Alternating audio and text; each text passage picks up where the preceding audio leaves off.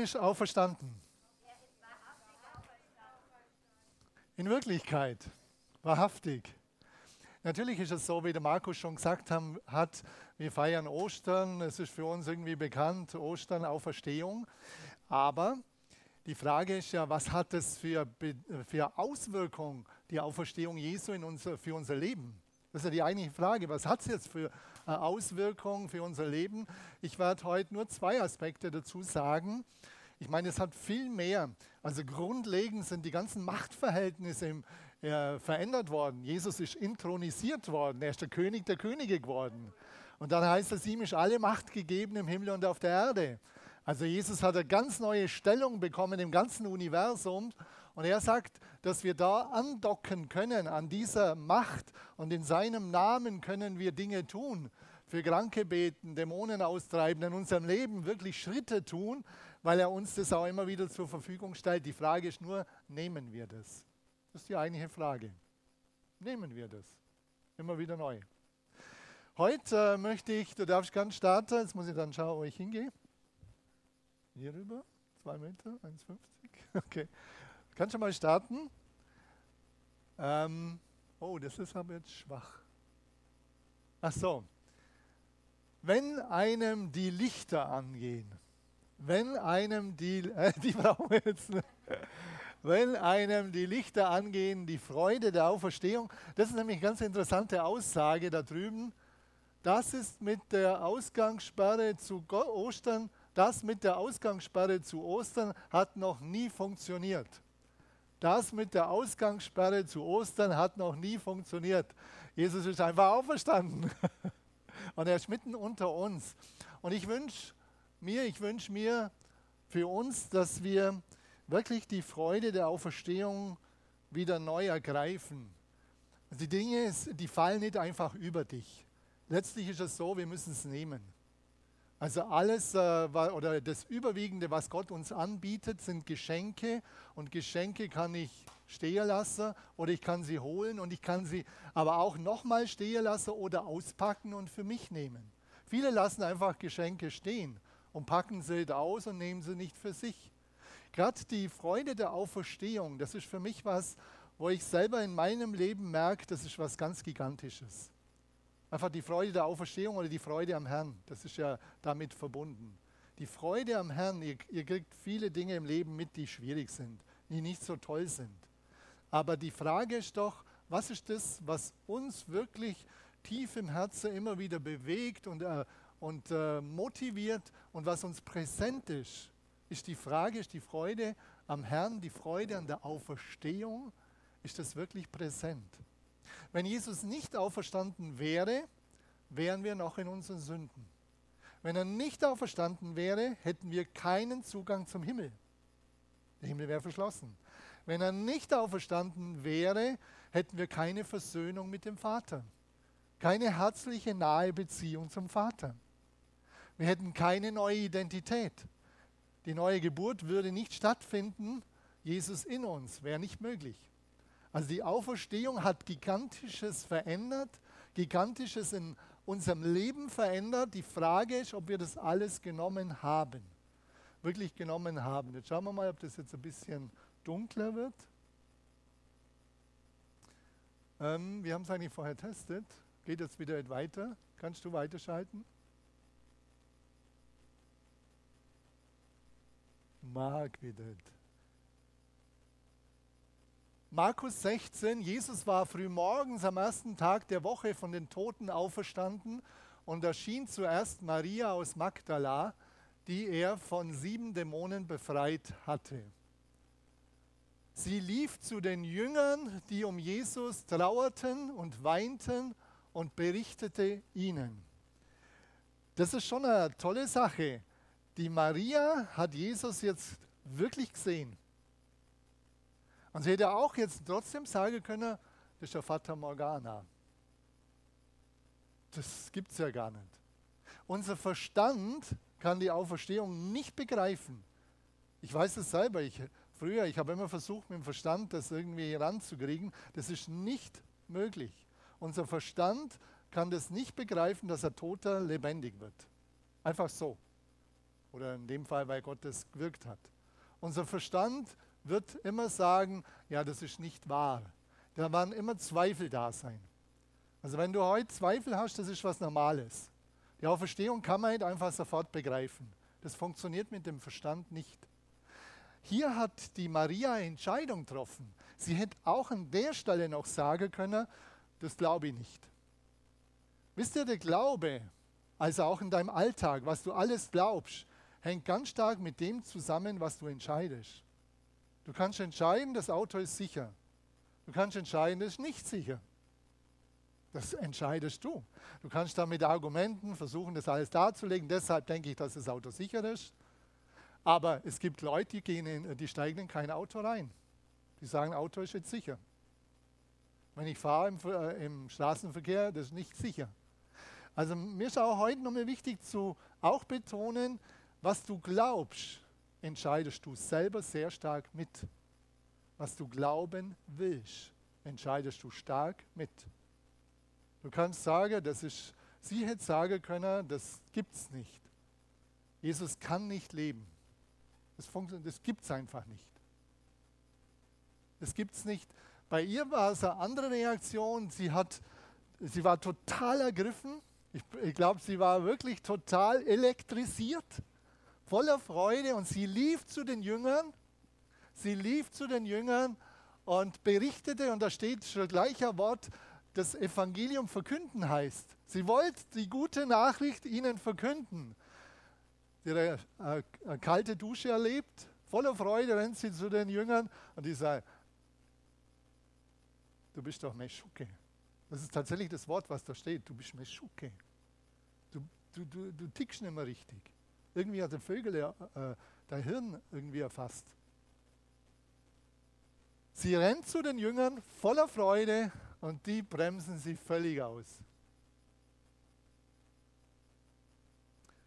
So, jetzt magst du wieder nicht weiter. Ich verstehe das hier nicht ganz, warum das immer geht. Gehen wir eins weiter. Oh, halt. Bisschen schade. Eins zurück nochmal. Kann es sein, dass die Batterie leer ist? Also, Jesus lebt, ich habe ihn gesehen. Das hat sie verkündet. Jesus lebt. Ich habe ihn gesehen. Andere Situation, der Markus hat schon gesagt, die Emmaus-Jünger. Es war wirklich so. Alle waren total traurig. Alle haben ihre Erwartungen nicht erfüllt bekommen. Ostersonntag, der erste Tag in der Woche, war für sie ein trauriger Tag. Alles düster. Die ganzen Hoffnungen dahin. Da war nichts mehr da. Die haben gedacht, ja gut, haben wir uns doch getäuscht. Also war nichts mehr da. Auch sie sind total traurig, laufen da, sind unterwegs. Und Lukas sagt, und es geschah, als er mit ihnen zu Tisch lag, nahm er das Brot und segnete es, und als er es gebrochen hatte, reichte er es ihnen. Ihre Augen aber wurden aufgetan und sie erkannten ihn und er wurde vor ihnen unsichtbar dass ihre Augen wurden aufgetan, das haben sie selber nicht machen können. Das hat der Heilige Geist gemacht, beziehungsweise in dem Fall Jesus selber. Er hat ihren Verstand geöffnet. Also da steht letztlich auch, dass in dem Zusammenhang mit Nus, Verstand, Jesus hat den Verstand geöffnet. Also sie haben ihn nicht erkannt, wie er mit ihnen gegangen ist. Er hat scheinbar anders ausgeschaut. Und dann hat er mit ihnen das Abendmahl oder gemacht und plötzlich merken sie, oh, das ist doch irgendwie bekannt. Und dann ihre Augen wurden ihnen aufgetan und Jesus war weg. Jetzt hätten sie wieder sagen können, na bravo, haben wir das jetzt uns eingebildet? Haben wir das jetzt uns eingebildet? Wieder Entscheidung. Die hätten sagen können, ja gut, wir haben das so sehr gehofft, wir haben das uns eingebildet, wir haben uns getäuscht. Entscheidung. Was wollen sie jetzt? Was tun sie jetzt?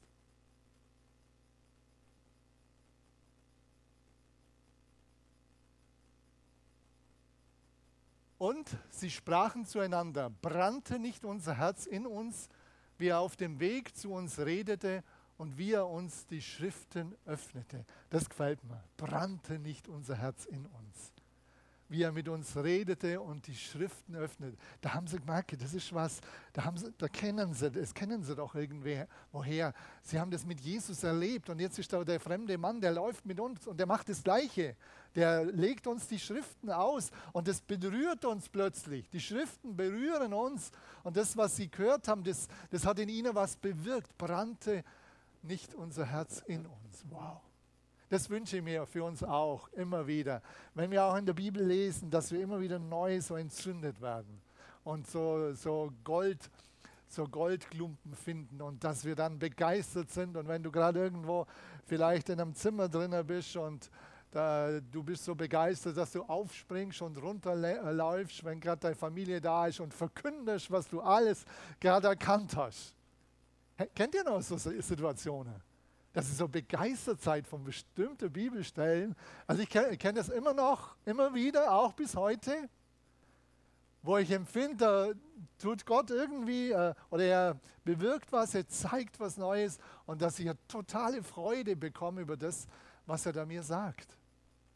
Und die Bibel ist für mich nicht lahm, sondern immer wieder, ist eine Goldgrube. Man muss auch schürfen. Muss einfach schürfen und drinnen lesen und vielleicht manchmal eine andere Übersetzung nehmen, dass man es anders hört. Brannte nicht unser Herz, wie er auf dem Weg zu uns redete und wie er uns die Schriften öffnete. Wow, da haben sie wieder sich äh, erkannt und haben sie gemerkt, das muss doch Jesus sein. Der kann das nur so von der Schrift äh, erzählen und, ähm, und so und sie standen zur gleichen Stunde auf und kehrten nach Jerusalem zurück.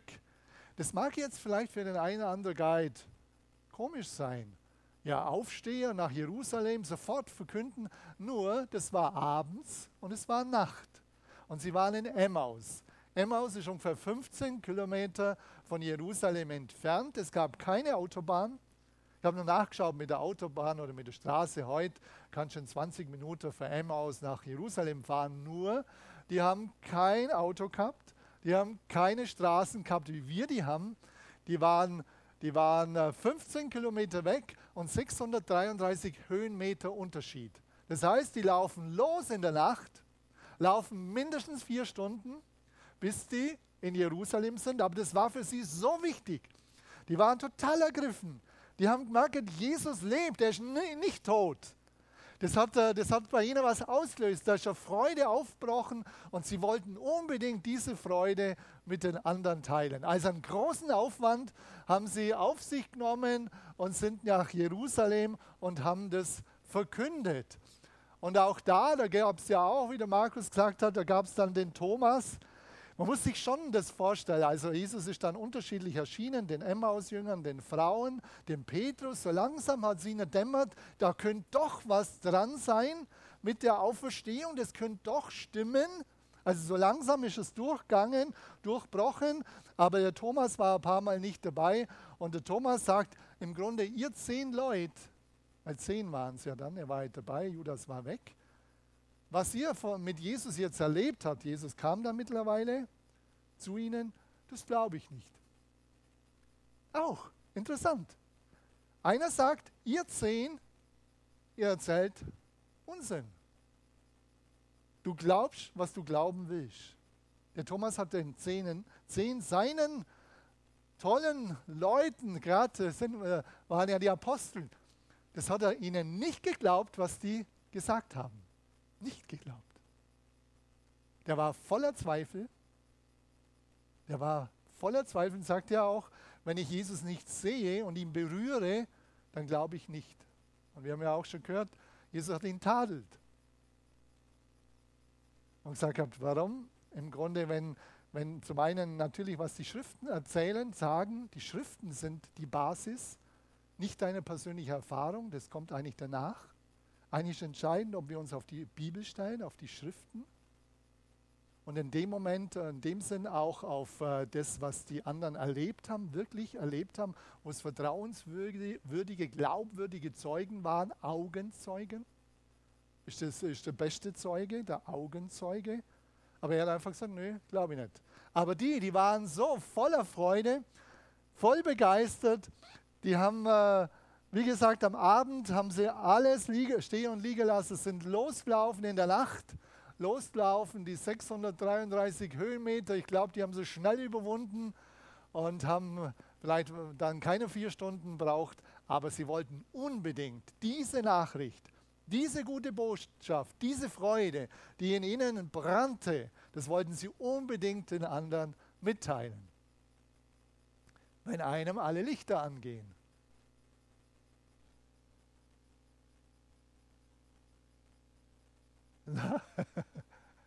so, jetzt kommen wir in die Situation. Die Jünger waren zusammen in Lukas, die waren zusammen und äh, waren jetzt alle gespannt, was wird passieren, was wird passieren.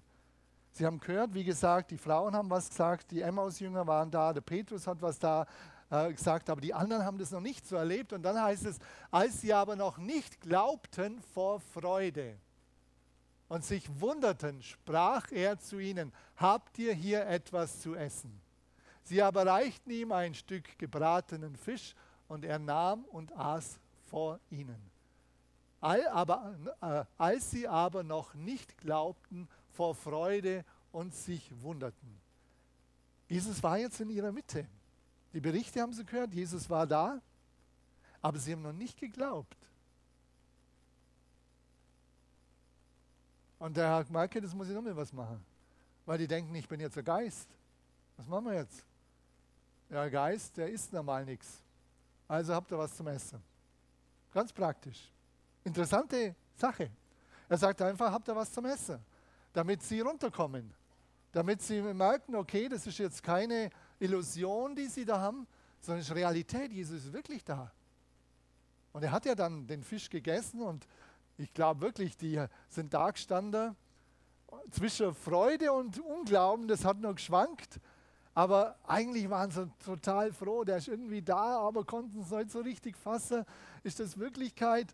Und Jesus hat ihnen das dann wirklich auch nochmal einen Schritt entgegengekommen und hat gesagt, ja, wie gesagt, bringt was zum Essen, damit ihr wirklich seht, es ist keine Täuschung, was hier geschieht.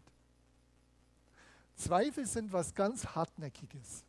Wie gesagt, Zweifel sind, du kannst sagen, dass alles mit der Bibel ist wahr, damit fangen wir meistens an. Aber ich möchte euch sagen, das ist mir anders gegangen. Ich habe der Bibel nicht geglaubt. Ich war vom Relativismus geprägt und habe der Bibel nicht geglaubt. Ich habe gedacht, das haben halt Leute irgendwie zusammengeschrieben, vielleicht hinterher. Für mich war es ganz wichtig, auch im Studium dann zu schauen, auf was gründet die Bibel. Wie ist die eigentlich zusammengestellt worden? Wie viele Augenzeugen? Wie war die Überlieferung? Wie war die, äh, auch die weitere ähm, ja, Vollendung, den Kanon, wie er zusammengestellt worden ist? Und ich muss sagen, wenn man das ein bisschen vergleicht, nur mit anderen Literaturen, auch zur damaligen Zeit, die Bibel ist viel besser begründet durch Augenzeugen, durch eine ehrliche Überlieferung, weil die Leute haben sich gar nicht getraut, was Falsches über Gott auszusagen. Durch ehrliche Überlieferung, also durch Augenzeugen, durch ehrliche Überlieferung und die auch, äh, wie das weiter übersetzt worden ist, das, äh, das muss man, ihr müsst euch einfach selber damit beschäftigen und vergleichen mit der damaligen Zeit, die ist viel besser begründet, als dass es Cäsar gegeben hat viel besser begründet von, von, äh, von äh, mehr Augenzeugen, also Augen, Augenzeugen das vielleicht jetzt nicht, aber von mehr von denjenigen, die selber Jesus gesehen haben und die selber mit äh, ganz großen Ehrfurcht das aufgeschrieben haben und weitergegeben haben. Also ganz stark begründet und ich habe für mich gemerkt ich kann getrost mich auf die Bibel stellen. Wirklich. Und die Qumran-Funde haben das bestätigt. Die Qumran-Funde bestätigen im Grunde die Glaubwürdigkeit der Bibel.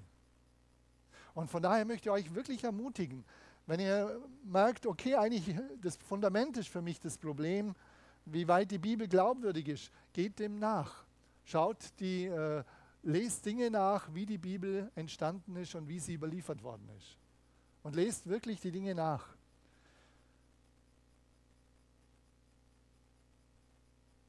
Und dann heißt es, er sprach, aber zu ihnen, dies sind meine Worte, die ich zu euch redete, als ich noch bei euch war, dass alles erfüllt werden muss, was über mich geschrieben steht in dem Gesetz Moses und in den Propheten und Psalmen. Dann, jetzt ist der entscheidende Punkt, dann öffnete er ihnen das Verständnis, damit sie die Schriften verständen.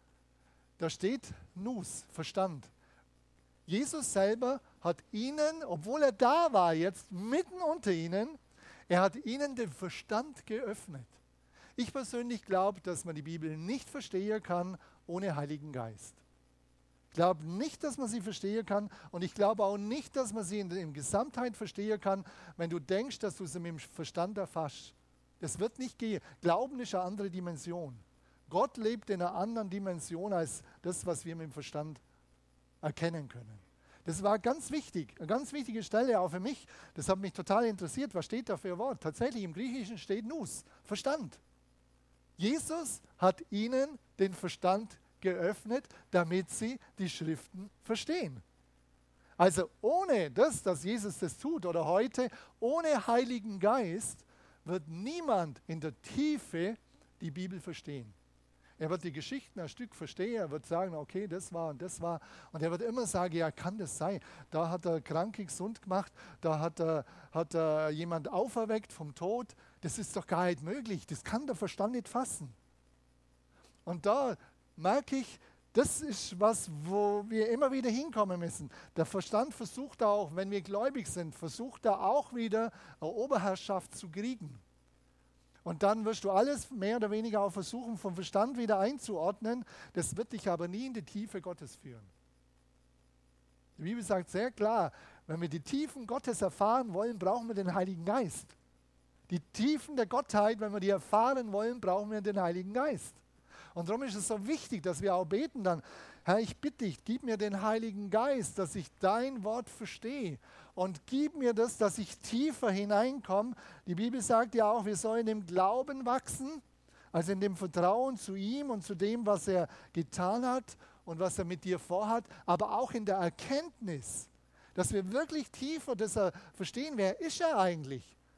Was hat er getan? Wer bin ich jetzt? Was ist die neue Identität? Wer bin ich eigentlich jetzt? dass wir da tiefer reinkommen und wir kommen nur rein, wenn wir den Heiligen Geist dazu nehmen. Und wir haben ja auch gerade hier in Babenhausen über den Heiligen Geist. Nimm das ernst. Der Heilige Geist führt in alle Wahrheit. Das ist die Aussage der Bibel.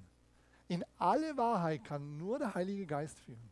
Und bitte darum, dass, dass Gott dir den Heiligen Geist gibt. Und wenn du Gott noch gar nicht kennengelernt hast, dann sag, Herr, ich merke, ich habe viele Zweifel. Ich gebe es einfach dir hin und ich fange an, in der Bibel zu lesen und bitte dich, Herr, irgendwie, ob es dich jetzt gibt oder nicht, ich bitte dich, hilf mir, dass ich das verstehe, dass ich das erkennen kann. Gib mir deinen Geist, dass ich das verstehen kann, dass, ich de, dass mir da die Augen aufgehen, die Lichter aufgehen.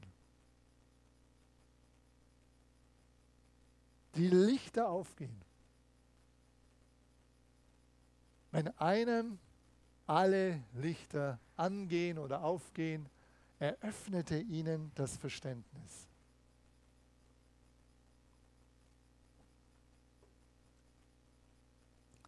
Und da möchte ich auch für uns, äh, wenn wir schon lange mit Jesus gehen, auch uns bitte immer wieder neu, bitte Gott, dass es tiefer geht in eurem Leben. Sonst wir können als Christen in der, Ober, in der Oberfläche bleiben, auch in der Nachfolge. Bitte Gott, dass er tiefere Erkenntnis gibt dass ich noch mehr weiß, was er wirklich getan hat und was es für Auswirkungen für mein Leben hat. Wirklich, dass ich da das im täglichen Alltag anwenden kann und nicht, dass das eine nette Ostergeschichte war, weil Jesus sagt ja, die Kraft, nee, Paulus sagt es im Römerbrief, die Kraft, die Jesus vom Tod auferweckt hat, diese Kraft soll in uns wohnen, der Heilige Geist die Kraft, die Jesus vom Tod auferweckt hat, jetzt überleg mal, wie viel Kraft braucht man, einen Toten lebendig zu machen?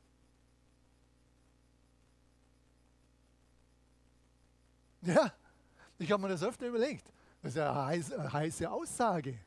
Das sagt einfach, die Kraft, die Jesus vom Tod auferweckt hat, die ist in mir. Ja, und glaube ich das jetzt oder nicht? Du entscheidest. Du entscheidest. Glaube ich das oder nicht? Du entscheidest. Wenn ich Jesus angenommen habe, ist die Kraft Gottes in mir. Dieselbe Kraft, die Jesus aus dem Tod herausgeholt hat. Himmelfahrt Jesu, sehen wir auch nochmal was.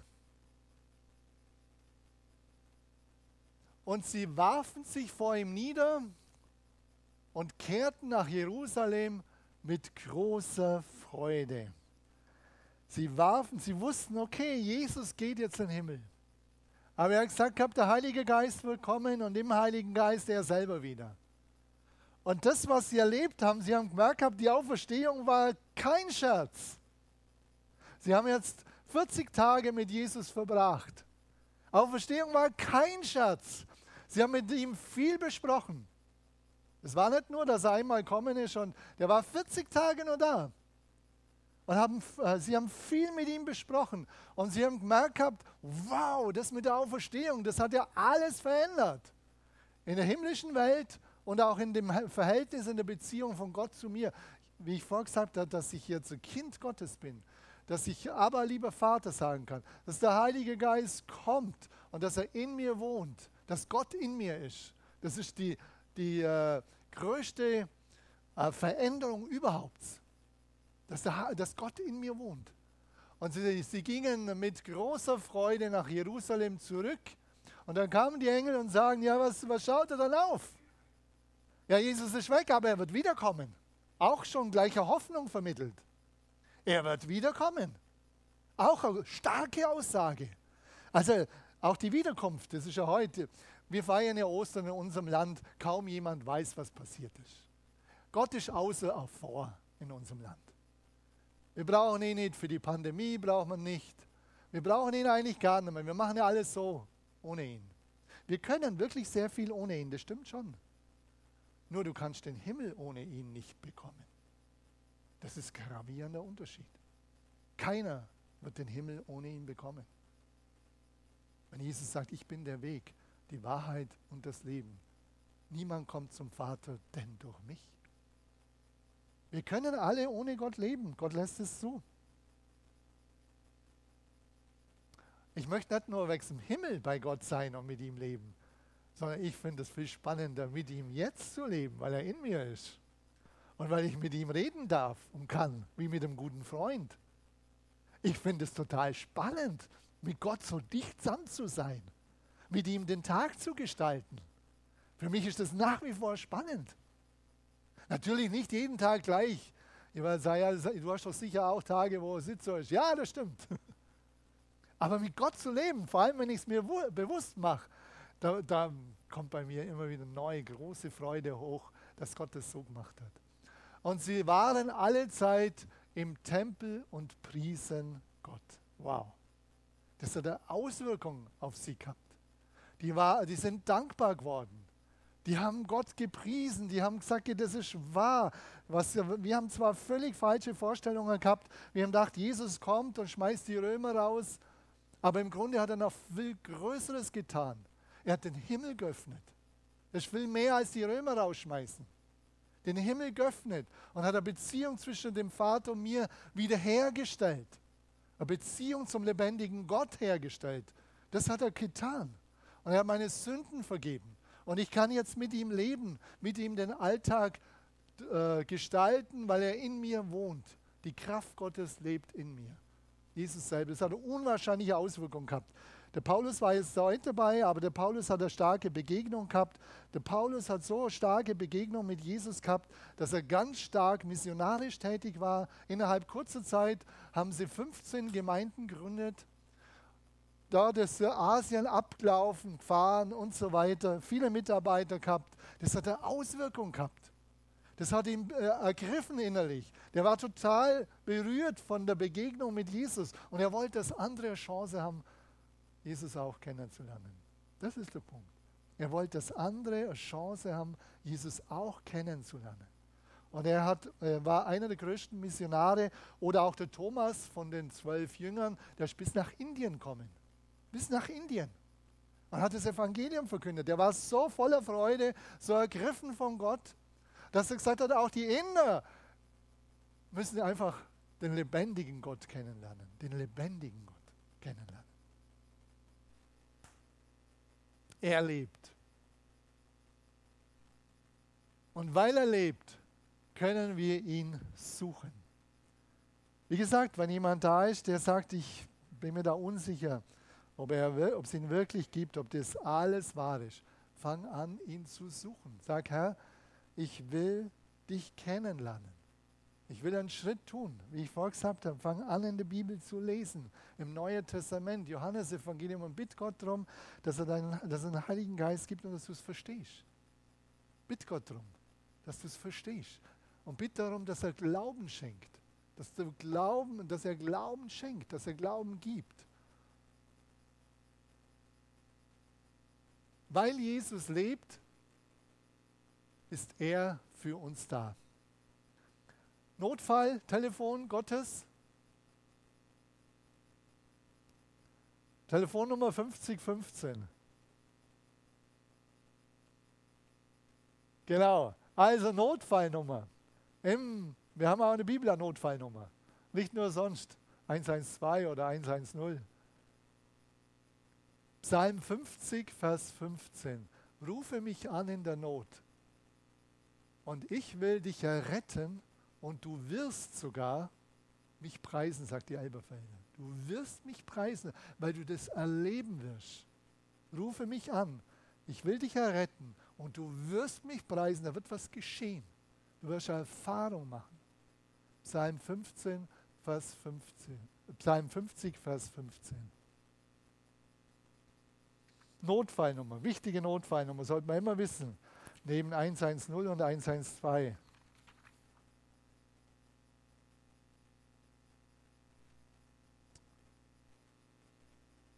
Und er gibt dir Hoffnung. Hoffnung ist für uns was Wichtiges, auch jetzt in unserer Zeit. Hoffnung. Wenn die Hoffnung weg ist, dann ist es duster. Sagen alle. Die Hoffnung stirbt zuletzt und sagen das auch die Leute in Katastrophen. Die Hoffnung stirbt zuletzt. Wenn die Hoffnung weg ist, dann ist duster. Dann ist dunkel. Es gibt für jeden Hoffnung, sagt die Bibel. Und da möchte ich äh, eine Stelle vorlesen aus dem Römerbrief, Kapitel 15, Vers 13. Der Gott der Hoffnung aber erfülle euch mit aller Freude. Der Gott, Gott selber ist auch Hoffnung. Der Gott der Hoffnung. Er ist, das ist eine begründete Hoffnung, eine sichere Hoffnung, weil Gott selber die Hoffnung ist. Römer 15, Vers 13, der Gott der Hoffnung. Aber erfülle euch mit aller Freude und allem Frieden im Glauben, damit ihr überreich seid in der Hoffnung durch die Kraft des Heiligen Geistes. Wollen wir das? Immer wieder neu erfüllt werden von Gott. Der Gott der Hoffnung erfülle euch mit Freude und mit Frieden. Das heißt, wir können das auch erbitten immer wieder. Herr, schenk mir deine Freude, wenn ich es momentan nicht so check. Gib mir einen tiefen Frieden, wenn alles so, äh, so, ähm, ja, so voller Unfriede um dich herum ist. Gib mir deinen Frieden, der ist viel tiefer. Der Gott der Hoffnung aber erfülle euch mit Freude und mit allem Frieden im Glauben, damit ihr überreich seid in der Hoffnung durch die Kraft des Heiligen Geistes. Oder was ich toll finde im Kolosserbrief, ich meine, das ist schon, also ich komme so langsam zum Schluss. Kolosserbrief 1, Vers 27b. Das ist was ganz Besonderes. Kolosser 1, 27 oder 27 lese ich los blätter gerade noch, Kolosser 1, Vers 27. Ihnen wollte Gott kundtun, was der Reichtum der Herrlichkeit dieses Geheimnisses unter den Nationen sei. Was ist der Reichtum, der, das, das wichtigste Geheimnis, was Gott lange Zeit zudeckt hat? Das wichtigste Geheimnis. Was Gott lange Zeit zudeckt hat. Das sagte Paulus zu den Kolosser. Ihnen wollte, also uns letztlich, wollte Gott kundtun, der, äh, ihnen wollte Gott kundtun, was der Reichtum der Herrlichkeit dieses Geheimnisses unter den Nationen sei. Und das ist Christus in euch, die Hoffnung der Herrlichkeit. Wenn du Jesus in dir hast, wenn du Jesus aufgenommen hast, Du wirst auferstehen. Du wirst auferstehen. Du wirst im Himmel landen. Du wirst eine tolle Landung haben im Himmel. Die Hoffnung der Herrlichkeit, Jesus in dir, das ist das, was wirklich Sinn macht. Jesus in dir. Der Heilige Geist in dir, das macht Sinn. Das ist deutsche Hoffnung, begründete Hoffnung. Jesus wird dich, wenn du vorher stirbst, aus dem Grab rausholen, weil er in dir ist. Er wird dich aus dem Grab rausholen. Jesus in dir. Lass uns immer wieder neu, auch das, ich habe es ja hier auch predigt. Gott wohnt in dir. Auch hier die Stelle wieder. Das ist, das ist das Geheimnis überhaupt gewesen. Gott kommt dem Menschen so nah, dass er in ihm wohnen will. Dichter geht nicht. Und lass dir ja nicht einreden, wenn du keine Gefühle hast, Gott ist weit weg. Es ist nicht wahr. Das ist eine Lüge, die dir der Teufel ständig einreden will. Ich kenne das auch. Die Hoffnung, Jesus in dir, das Geheimnis, das bombastische, gigantische Geheimnis. Und ich glaube, wir sollten da viel mehr Freude und Dankbarkeit ausdrücken und sagen, wow, zum einen bin ich nie mehr allein wow. Zum anderen ist der lebendige Gott in mir. Der lebendige Gott. Und äh, schmeiß alle Zweifel raus. Gott lebt in dir, die Kraft Gottes ist in dir. Schmeiß alle Zweifel raus. Der Teufel hat einen direkten Zugang zu dir. Und alle anderen Zugänge macht er über Menschen. Der direkte Zugang ist, dass er dich belügen will durch deine Gedanken. Das ist der direkte Zugang. Der Teufel hat einen direkten Zugang, Lüge, durch deine Gedanken. Ablehnung, das macht er über Menschen. Äh, Geringschätzung macht er über Menschen. Oder dass du dich überhebst und stolz wirst, das macht er, dass Menschen dich in einer falschen Weise hofieren. Oder er dir natürlich auch Gedanken wieder rein gibt, wo, wo, du, äh, wo er dich belügt, dass du dich überhebst. Der Teufel hat einen direkten Zugang zu deinen Gedanken. Das ist wichtig, dass wir das wissen. Und dass gerade unsere Gedanken, das ist das Schlachtfeld. Und schmeiß alle Zweifel raus. Sagst im Namen Jesu, ich will mit den Zweifeln nichts zu tun haben. Herr Jesus, gib mir jetzt Glauben und ich will glauben an dein Wort. Und lest dir es laut vor. Der Glaube kommt aus dem Wort. Lies die Bibel laut. Und Gott schenkt dir das. Gott gibt dir Glauben. Natürlich musst du auch noch, wie ich vorher zu Beginn gesagt habe, die Entscheidung treffen, ob du glauben willst. Das kann sein, du liest die Bibel und merkst irgendwie, das stimmt, aber ich will es nicht. Ich will das nicht. Das entscheidest du dann. Das entscheidest du dann. Also, er lebt. Er lebt. Und darum ist es wichtig, dass wir das wissen und auch die Stelle nochmal Ihnen wollte Gott kundtun, was der Reichtum der Herrlichkeit dieses Geheimnisses unter den Nationen sei. Und das ist Christus in euch, die Hoffnung der Herrlichkeit. Wenn du mit dem heute heimgehst, Jesus ist in mir, Hoffnung der Herrlichkeit. Ja, ich bin für den Himmel programmiert. Die Hoffnung ist in mir, auch für, die, für den Himmel. Wenn du Jesus weiter nachfolgst, wenn du sein Jünger, seine Jüngerin bleibst, du wirst nirgendwo anders landen als wirklich im Himmel.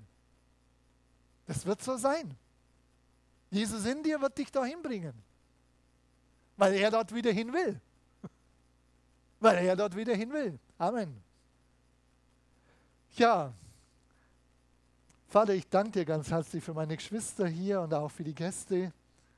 Und Vater, ich bete darum, dass du das machst mit deinem Geist. Herr, dass du, äh, dass du uns hilfst, die Zweifel loszulassen. Schenk uns Mut, Zweifel loszulassen, in deine Hand zu geben.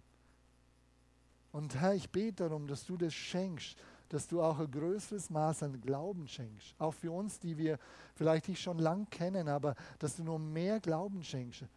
Dass wir dir noch mehr vertrauen, viel tiefer, auch in Schwierigkeiten dir vertrauen. Herr, du willst gerade, dass auch in Schwierigkeiten Vertrauen sich bewährt. Herr, hilf uns dabei.